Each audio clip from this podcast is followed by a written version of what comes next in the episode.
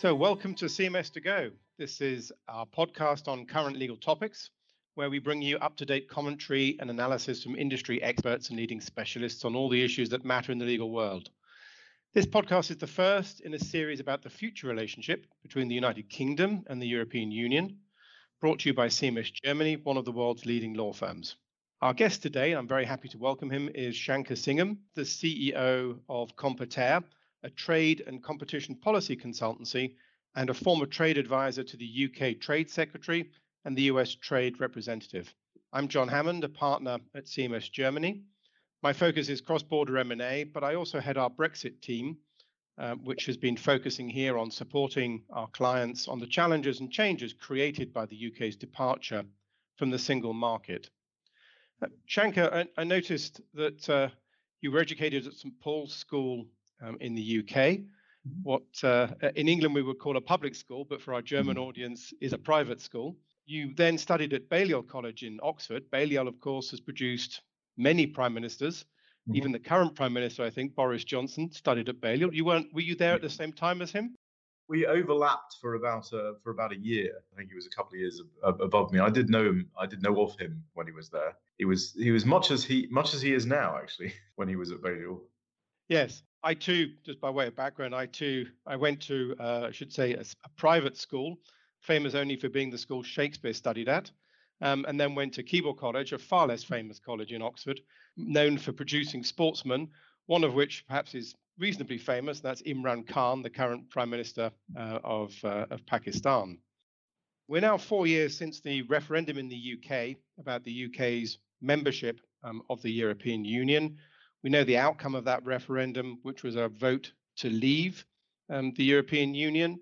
The years which followed uh, was spent in legal challenges, uh, uh, uh parliamentary uh, debates about the terms of exit, negotiation with the European Union, um, all of which was followed with great interest here in Germany on social media and was widely reported and debated um, on TV shows. I was quite surprised at how much interest was shown by friends and colleagues. Some of the perhaps lesser well known figures in the UK became quite well known um, in Germany. John Bercow, of course, perhaps foremost, famous for his cries of order, order. Uh, Greg Hands appeared a number of times on German chat shows. He's a German speaker and came to explain the UK position, um, usually in a minority of one um, on those programs. And Gisela Stuart also appeared. She originally comes from Bavaria and just recently became the first German, original German national uh, to be elevated to the House of Lords. That debate and that process concluded really with the election at the end of last year. The UK formally left the European Union on the 31st of January 2020. We're now well into the transition period. Negotiations on the future relationship um, began and are continuing. Um, that future relationship may include a free trade agreement. One thing that was surprising, I think, particularly from a European and a German perspective, was the decision in the UK not to extend the transition period, given the background of the economic shock caused by um, the COVID 19 pandemic. That's a decision which I think many here found uh, difficult, really, uh, to appreciate the logic um, or reason behind it. Um, we know now that the relationship between the UK and the EU will be on a new footing on the 1st of January 2021. Um, whether these negotiations for um, agreements and trade agreements are successful or not, things will change and they'll change quite dramatically um, from the beginning um, of next year. We've had now six rounds in the negotiation process. The next round is scheduled to take place um, starting 17th of August. Um, and before the end of the year, not only will these negotiations need to be completed, but ratification processes will need to be gone through in both um, the UK um, and the EU. So, Shankar, do you have any insight on where we stand in these negotiations? The press reports are often negative. Barnier seems frustrated. David Frost seems frustrated. Um, is there a prospect of a deal being reached in time yeah, I, I, think. I mean, I've I've always maintained that I think there will be a deal um, uh, concluded by the end of the year, um, and I I haven't changed uh, my view on that. I think there will be a deal. Um, I, the the major issues that that are holding up uh, the deal uh, are, are, obviously the the issue of level playing field. Um, uh, and specifically within that, uh, the European state aids regime. Now, now uh, David Frost and, and Boris Johnson have, have said very clearly that the UK is not going to um, subject its own legal order to the European or to anybody else's legal order.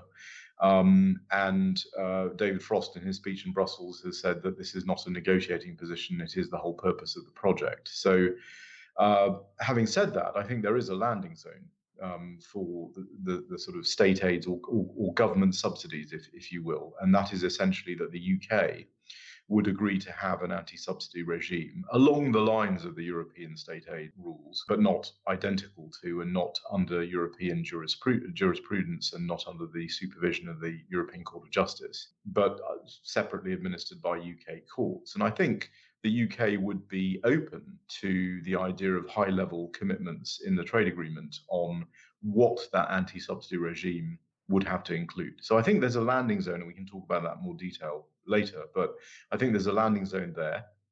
I think there's a landing zone on uh, labour and the environment because the UK is already committed not to lower its labour and environmental standards um, to seek trade advantage. So I think there's the, the, the makings of a of a solution there, um, provided that the EU recognises that the UK again is not going to subject its legal order to European um, decision making. Um, as long as that's sort of accepted, I think we will will be able to get through the, those issues.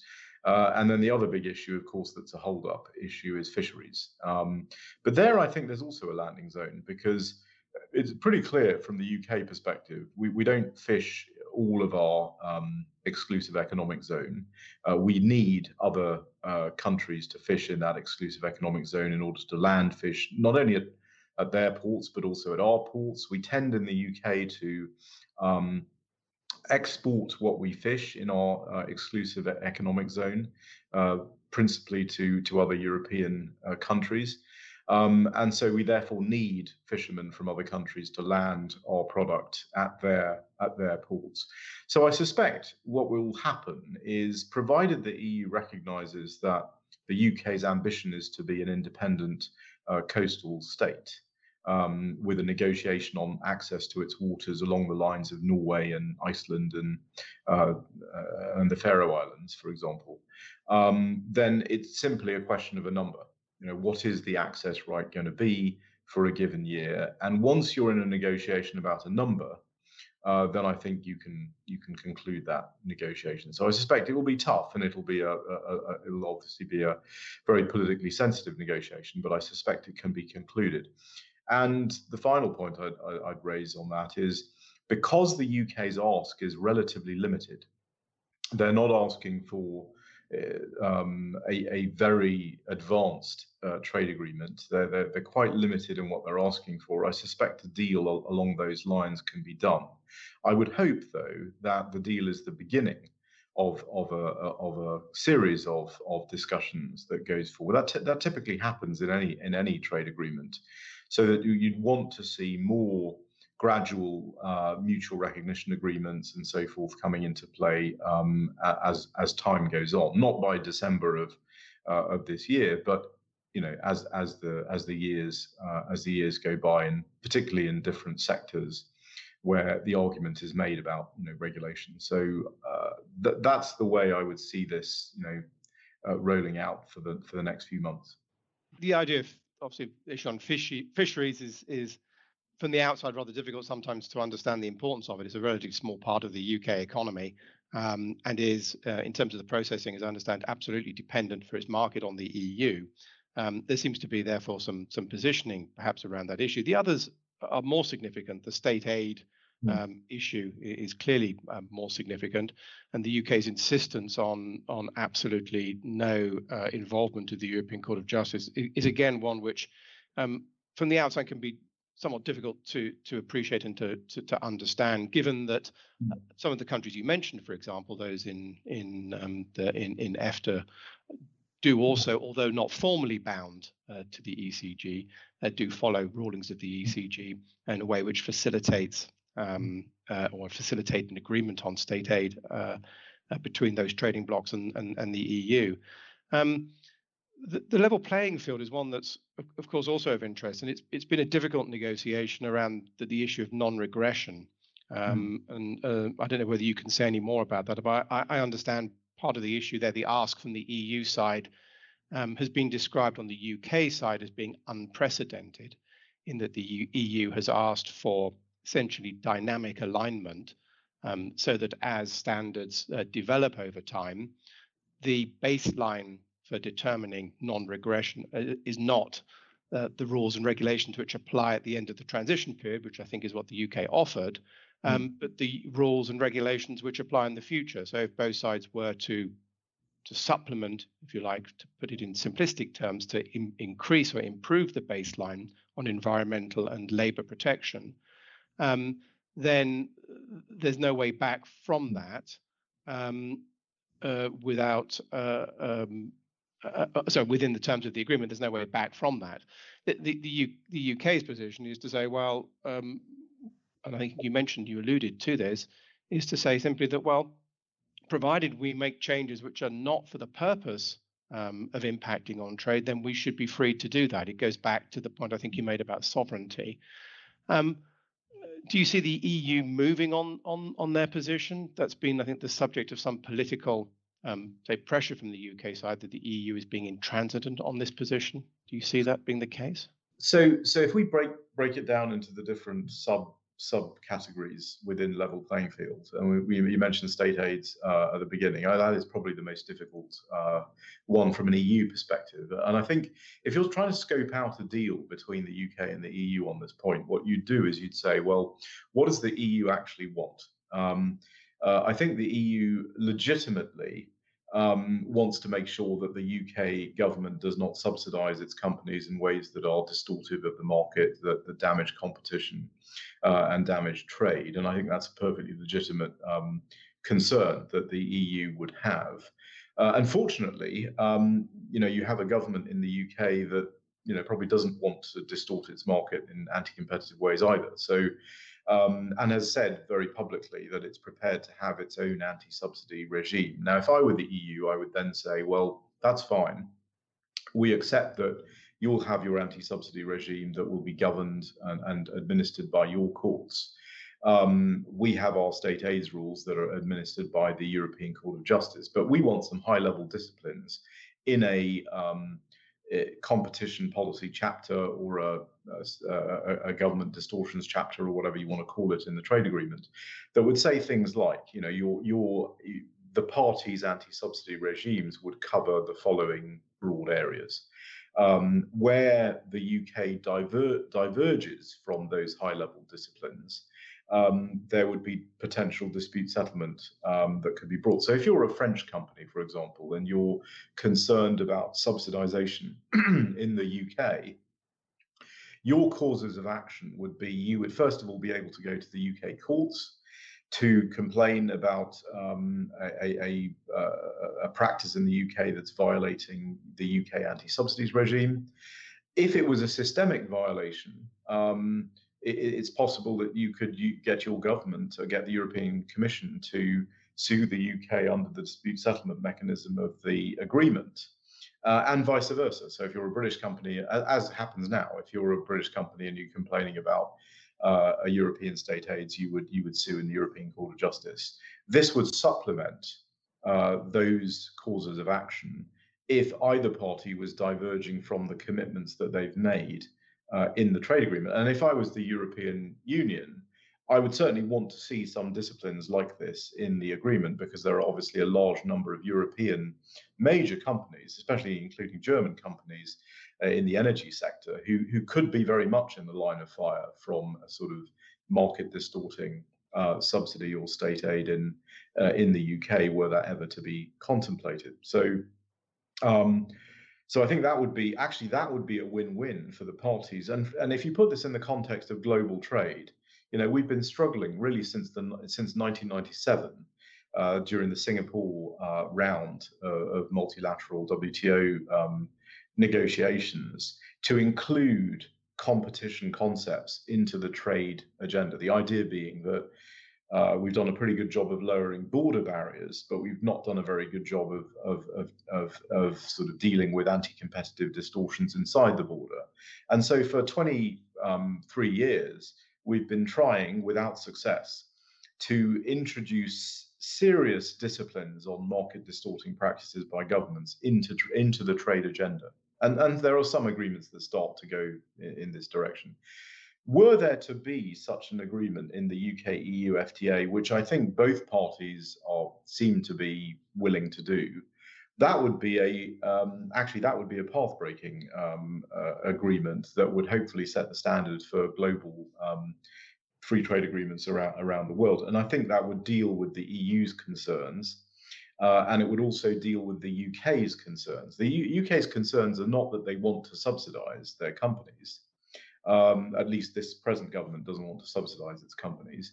Uh, their concern is that they don't want to do that based on somebody else's legal order. So, from an EU perspective, you'd want to make sure that it was real, that the, the anti-subsidy regime actually worked, that it actually dealt with the issues that you are concerned about. So, I, I so I'm very convinced that there is a way that this particular issue can be solved. Then you talk about labor and environment, um, where I, I mentioned um, it's interesting the, the the the US in the UK US free trade agreement context, the US released in February of last year negotiating objectives, which said actually that the UK wouldn't that they would they would they would ensure that the UK could not lower its labor or environmental standards to seek trade advantage. So it's fairly common in, in, in trade agreements to have those kinds of disciplines in place. And there should be no problem for the UK. Uh, in fact, not only should there be no problem, they've already committed to not lowering their labour and environmental standards for trade advantage um, in general terms. But where they will have a difficulty is what you described as the as the sort of dynamic alignment, the the, the notion that um, that you would align. And the reason why there would be a difficulty in aligning in dynamic alignment is because the UK is not negotiating the EU deal in a vacuum. It, it also has an external trade policy and an in, independent trade policy that involves agreements with other countries. And so if you look at the US agreement, the UK is negotiating with the US, with Japan. The Japan agreement may be concluded in a matter of days or weeks. Um, it wants to accede to the comprehensive and, and, and progressive Trans-Pacific Partnership. It's negotiating with Australia and New Zealand as well, and that's just the first raft. It's also you know looking at India, looking at the Middle East. So, in all of those trade agreements, the trading partner is going to say, "We want, we have certain offensive asks, and we want you know you you to." Uh, comply with international trade rules in the areas of say, sanitary and phytosanitary measures, which are agricultural um, uh, health and safety type type measures. We, where the EU is in current violation of WTO rules, so the US and Australia and New Zealand and Japan are going to say to the UK, we need you to have flexibility over your regulatory environment so you can make these changes. If the UK has agreed with the EU to dynamically align its regulation, it won't be able to offer that flexibility. And that means that any UK asks of the other trading partner are, are, are basically going to be dismissed because the UK is not able to give what it needs to give in order to get a trade deal concluded. So part of this is also to ensure that you have an independent trade policy that actually is effective uh, because the UK's asks are going to be in quite difficult areas for trading partners to give. So it's going to be in things like financial services, it's going to be in things like digital services. Um, these are typically harder than you know, certainly industrial goods tariffs or, or, or other things like that. So the UK will have to have a measure of flexibility in its regulatory environment in order to get those offensive asks um, concluded with other trading partners. So that so that's one aspect of it. The other aspect, and you mentioned sovereignty. This government, the, the Johnson uh, government, um, has made it very clear that, as David Frost said in the Brussels speech, this is the whole purpose of the project. The, the sort of independence of the UK in, in its in its lawmaking, which doesn't mean it's going to diverge all over the place from the EU. It just means that it has to have the right to, to do so. That is obviously a very important aspect of this particular government's sort of negotiating position.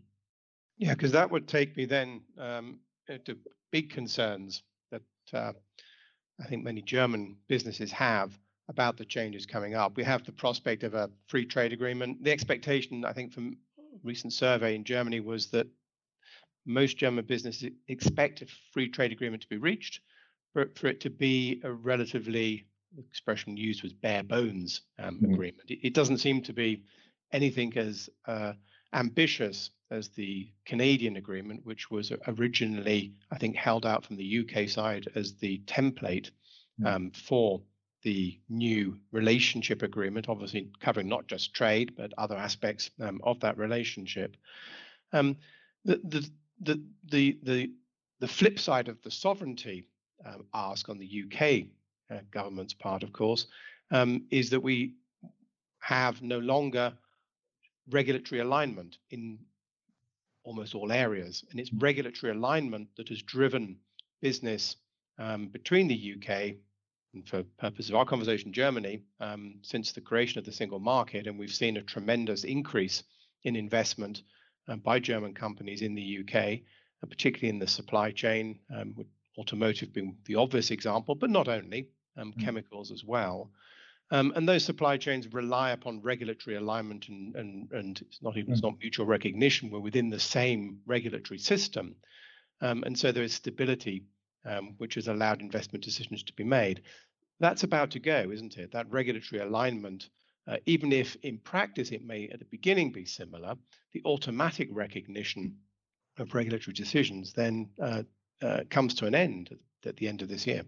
That, that's exactly right. So so what is going to happen is uh, we'll move away from the single market kind of um, concept, which is which which is itself, you know, based on on mutual recognition, you know, Cassis de Dijon um, uh, case, but but um, what we'll move into is is a world of more direct um, mutual recognition agreements, and mutual recognition operates at three different levels.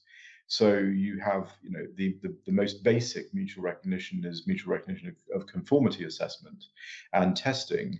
And rather surprisingly, from a UK perspective, the EU has said, at least its current negotiating position is we're not even going to give you that, which which has surprised the UK government because there are many mutual recognition agreements that the EU has with lots of countries around the world that have very, you know, radically different regulatory systems, uh, like, for example, in the, the US and, and, and other places.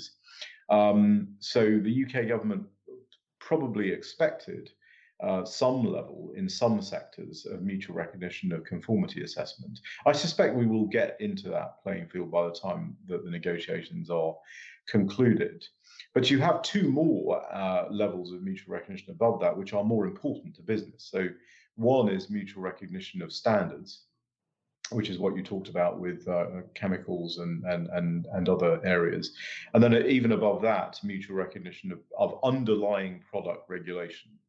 Um, now, it is not true to say that the EU has never given mutual recognition of underlying product regulation to other countries. There are two sort of notable examples of this.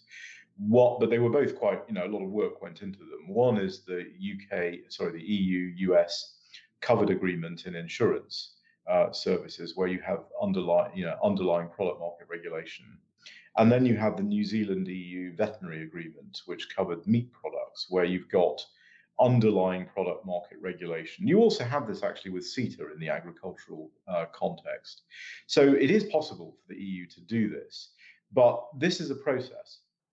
And what uh, I'd like to see, certainly in the agreement, is some sort of hook in the agreement itself, which I, I agree with you is going to be uh, a fairly bare bones type um, trade agreement, but a hook so that you can then do uh, further and deeper mutual recognition, as as you evidence in sectors. You know, there are there are certain sectors where the the value of of divergence from a UK perspective, either domestic regulatory divergence and potentially uh, better regulation, potentially more pro-competitive regulation will give you an economic benefit, where that benefit is that delta is not very large.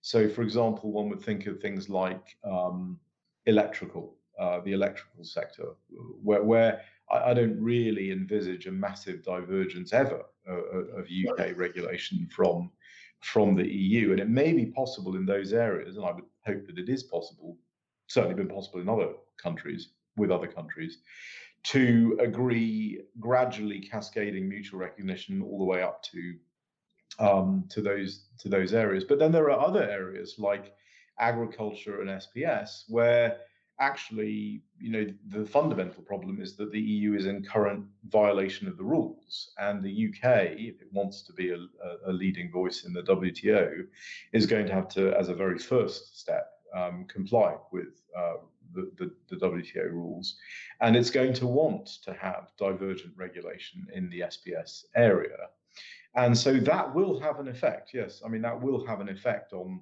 on trade flows between the UK and the and the EU. Um, um, and that will increase the level of um, regulatory checks uh, potentially between the UK and the EU, and that will entail some uh, divergence costs for which you would want to see significant, you know, benefits from your other trade agreements and for your and from your domestic regulatory um, uh, agenda as well. So I think it's it's very much going to be sectoral a, a sectoral approach. Uh, and and certainly companies that have operations on both sides uh, uh, uh, of the Channel or the Irish Sea would, I think, do well to make the case to both the UK government and and more more more than the UK government, particularly um, Brussels, of the value of mutual recognition agreements because. Um, that is what the UK wants. The UK would like to see mutual recognition across the board. Um, it's the EU that is uh, resisting that. So if you are a company that has significant operations on both sides, um, it, it, would be very um, wise to, to make your case to Brussels now that uh, you need this mutual recognition in order for in, to minimize the costs of uh, disruption. You described yourself once as a reluctant Remainer. And I think at the time of the referendum, um, I'm not going to ask you which way you voted if you had a vote, um, but um, you've clearly become a very strong advocate since uh, that time um, for this new relationship and this somewhat distant new relationship. Mm.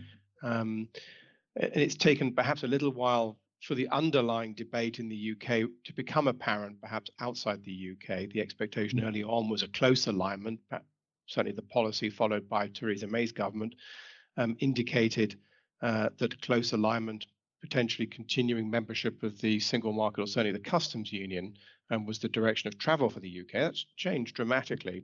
Um, and you're now clearly in the group which are driving this process um, very successfully, very eloquently uh, forward.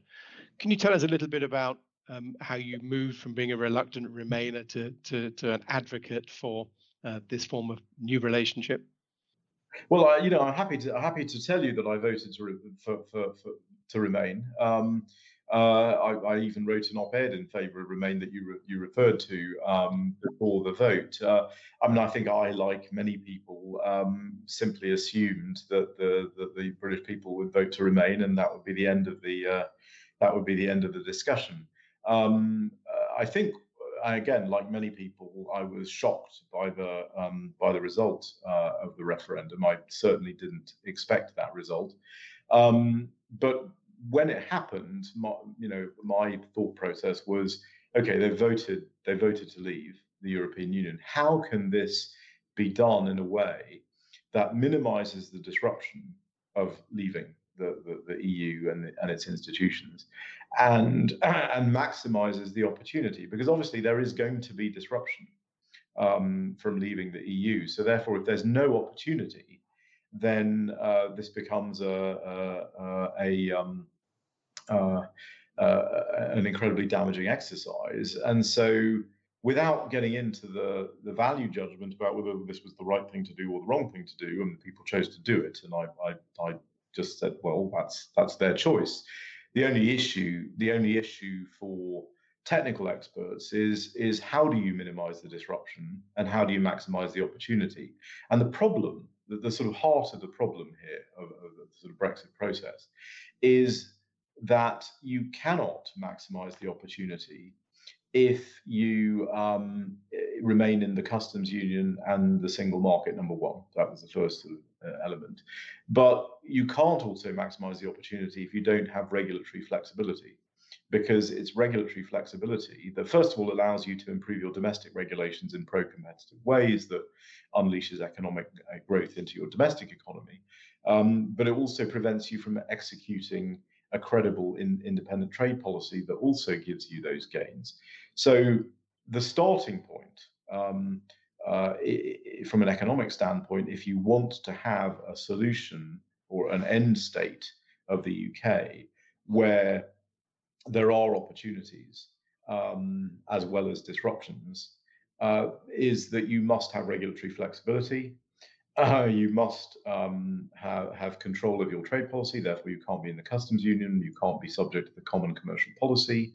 Um, and that, and you must have a very aggressive approach in order to maximize those opportunities in terms of your external trade uh, policy and also your domestic regulatory policy. So I would say, and this is only my personal view, um, that you need to really aggressively focus on improving your domestic regulations in pro-competitive ways, and there are significant pro-competitive benefits um, that the UK could um, could could derive from uh, a push towards more pro-competitive regulation. I mean, there are the OECD has has has looked at both developed and developing countries in terms of regulatory reform and found that developed even developed countries could have a um, five to seven percent GDP injection by uh, pro-competitive regulatory reform, and for developing countries the number is much higher. It's ten to twelve percent, as you'd expect.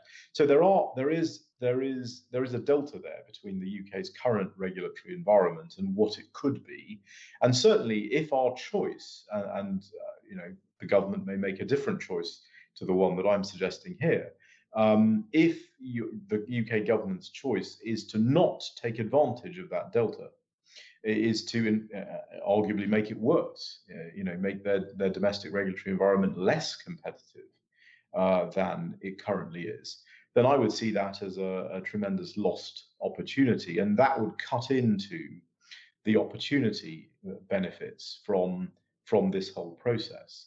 Um, so my what I did after the, the vote is I pulled together. I've been in in the trade policy area for for 28 years now, and I pulled together friends of mine who who have been in the trade policy area for similar lengths of time or even longer. Uh, many of whom were their country's chief trade negotiators and and so forth. And we said, well, if you had a major G7 country that was adopting independent trade policy for the first time and and independent domestic regulatory policy for the first time what would what would our advice be to that G7 um, country? And we and that's how we crafted our, our sort of view of what what that advice would be. But um, I mean, I think the difficulty is that, and I think for the lifetime of the May government, um, the May government was sort of trying, as the Europeans kept saying, and I have some sympathy for them on this. Uh, the UK was trying to have its cake and eating it and eat it. You know, it was trying to not have any disbenefits of leaving the EU, which was not possible, um, uh, while claiming that it could have no disbenefits from leaving the EU, and it could also have a viable, credible, independent trade policy, both of which were false. So, um, you know, there are going to be costs, there are going to be disruptions. And that is why it's so important to ensure that where there are opportunities, you, you take them. I had a conversation with the CEO of a major Japanese um, company, and, and he said to me, Look, I've paid for the Brexit costs. I've already done what I have to do in terms of reorganizing my European structure. And so now I want the benefits. Now I want to see a better regulatory environment in the UK. Now I want to see a more agile UK. Now I want to see a trade agreement with Japan that goes further than the EU Japan agreement. Um, and I think that's what, what I would encourage, and I have encouraged you know, global companies to look at this exercise, the Brexit sort of exercise, not through the lens necessarily just of the UK EU supply chain, but to say, well, what do you want the world to look like? And you know, you've got a major global event here, G7 country adopting trade policy for the first time in 40 plus years. What would you want that country to, to do in terms of the global regulatory environment and its contribution, not only to the global regulatory environment, but also to the global trading system, uh, which has been stalled, you know, as I say, since the Uruguay round. We, we haven't had a major new round of trade negotiations. And that is one of the reasons why global trade as a percentage of GDP has been declining even before COVID. Global trade was declining. When global trade declines, like that, and when as a percentage of global GDP it declines, we have a major economic problem, and that is what we're experiencing now.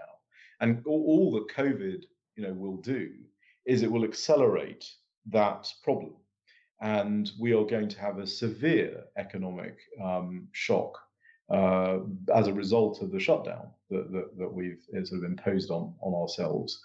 Um, and that is going to be made much, much worse by the underlying uh, trade picture. And so, you know, if I was sort of a global, you know, if I was WTO Director General or, or, or somebody of that nature, I would I would be saying, how can I take this G7 country that at least it may go in the right direction. We already know that a number of G7 countries are going in the wrong direction in terms of their approach to protectionism and trade policy and so forth. Um, how can I use this to stimulate um, global trade? And I think the UK could could do that, but it, but it's it will depend on its choices, and um, we're not sure at, at the moment what those what those choices will be. In our next podcast, you will hear the second part of our interview with Shankar Singham, where we'll be talking about the opportunities for German companies arising from Brexit, the impact the new relationship will have on trade relationships with the US, and Shankar's insights on the future of European trade policy. So please join us for the next podcast.